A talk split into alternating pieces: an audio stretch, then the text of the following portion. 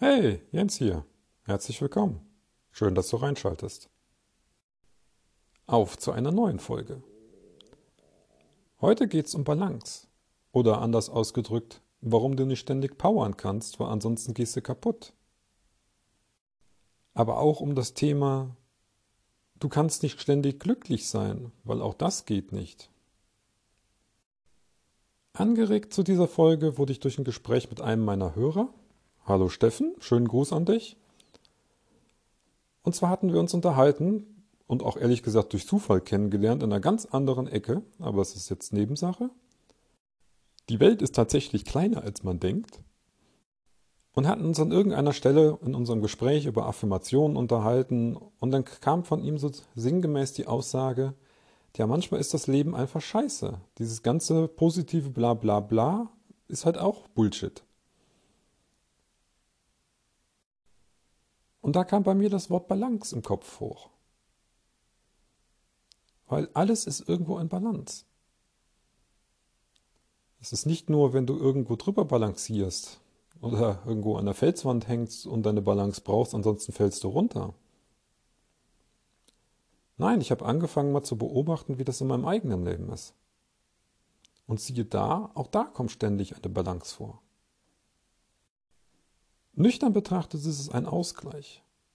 Sprich, wenn wir jetzt mal davon ausgehen, du willst irgendwas erschaffen oder dein Business nach vorne bringen, du kannst nicht ständig powern. Klar, sind so Typen wie der Gary Vaynerchuk oder so, die erzählen dir immer was von Hasteln, Hasteln, Hasteln, Hasteln bis zum Umfallen, am besten sieben Tage die Woche. Aber das ist ein Ding, das funktioniert halt nicht auf Dauer. Weil etwas Wichtiges nämlich fehlt, der Ausgleich. Weil wenn du nur Stoff gibst, bist du irgendwann ausgebrannt. Sportler wissen das, da fällt das auch viel eher auf, weil du kannst nicht sieben Tage die Woche trainieren. Zumindest nicht als Untrainierter. Und selbst die Leute, die es machen, machen es in einem Pensum, dass ihr Körper das abhaben kann. Und damit sind wir wieder bei der Balance, bei dem Ausgleich. Und genauso wie die Sportler wissen, dass der eigentliche Wachstum tatsächlich in den Pausenzeiten stattfindet. Weil dein Muskel, der wächst nicht, wenn du ihn benutzt und trainierst, sondern wenn er danach seine wohlverdienten Pausen hat. Und natürlich genug Energie vorhanden ist, damit der Muskel sich auch aufbauen kann. Und genau diese Phasen brauchst du auch bei anderen Themen in deinem Leben. Das heißt, wenn du für deinen Traum arbeitest, ist es vollkommen okay, Pausen zu machen. Ich würde dir sogar empfehlen, Pausen zu machen. Weil du kannst dich regenerieren. Du kommst wieder zur Kraft, du kannst wieder vom Weitermachen. Und meistens verlierst du in diesen Pausenzeiten trotzdem dein Momentum nicht. Und falls du zu der Gruppe gehörst, die zu viel Pausen macht, sprich eigentlich zu wenig tut für ihre Träume, für dich ist das gleiche nur andersrum. Du musst mehr tun. Beide Extreme sind auf Dauer schlecht, weil du kannst nicht ständig powern, powern, powern, powern, weil dann gehst du kaputt. Du kannst aber auch nicht ständig nur rumschillen und nichts machen und vor der Glotze hocken oder sonst irgendwas machen, möglichst versuchen jetzt ohne Wertung. Das geht genauso nicht. Weil dann kommst du nirgendwo hin.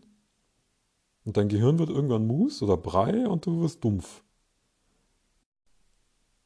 Die Kunst ist jetzt dabei herauszufinden, wie dann die Balance für dich aussieht. Und da ist für meines, meines Erachtens die einzige wirkliche Lösung, in dich selber gucken. Weil das, was andere machen, funktioniert für die anderen.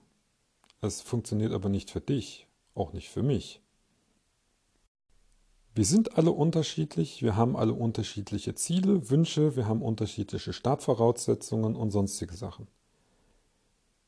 Also sollten wir auch nicht alle die gleichen Lösungsmechanismen nehmen.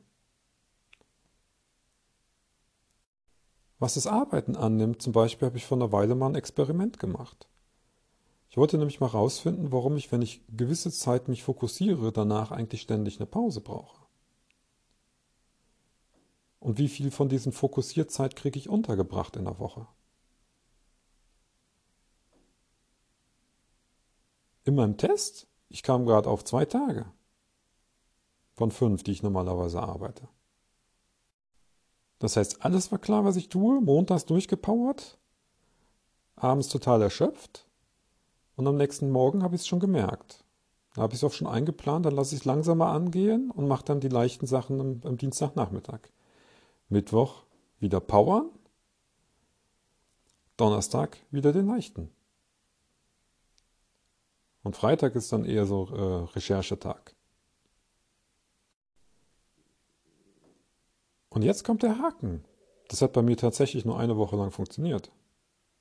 In dem Extrem, der Extremvariante.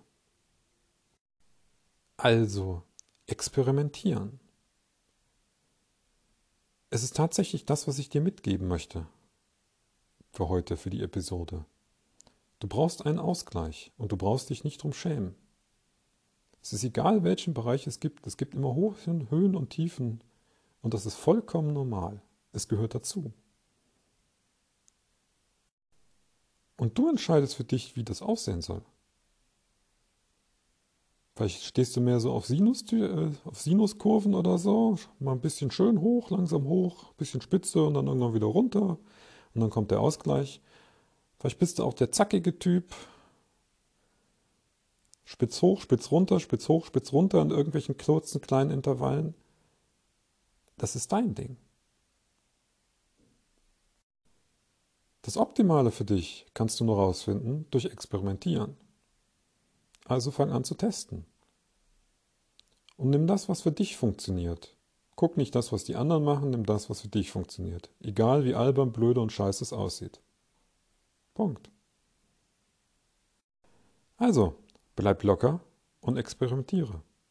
Und ich garantiere dir, du wirst was finden, was für dich funktioniert und du deine Träume erreichen kannst.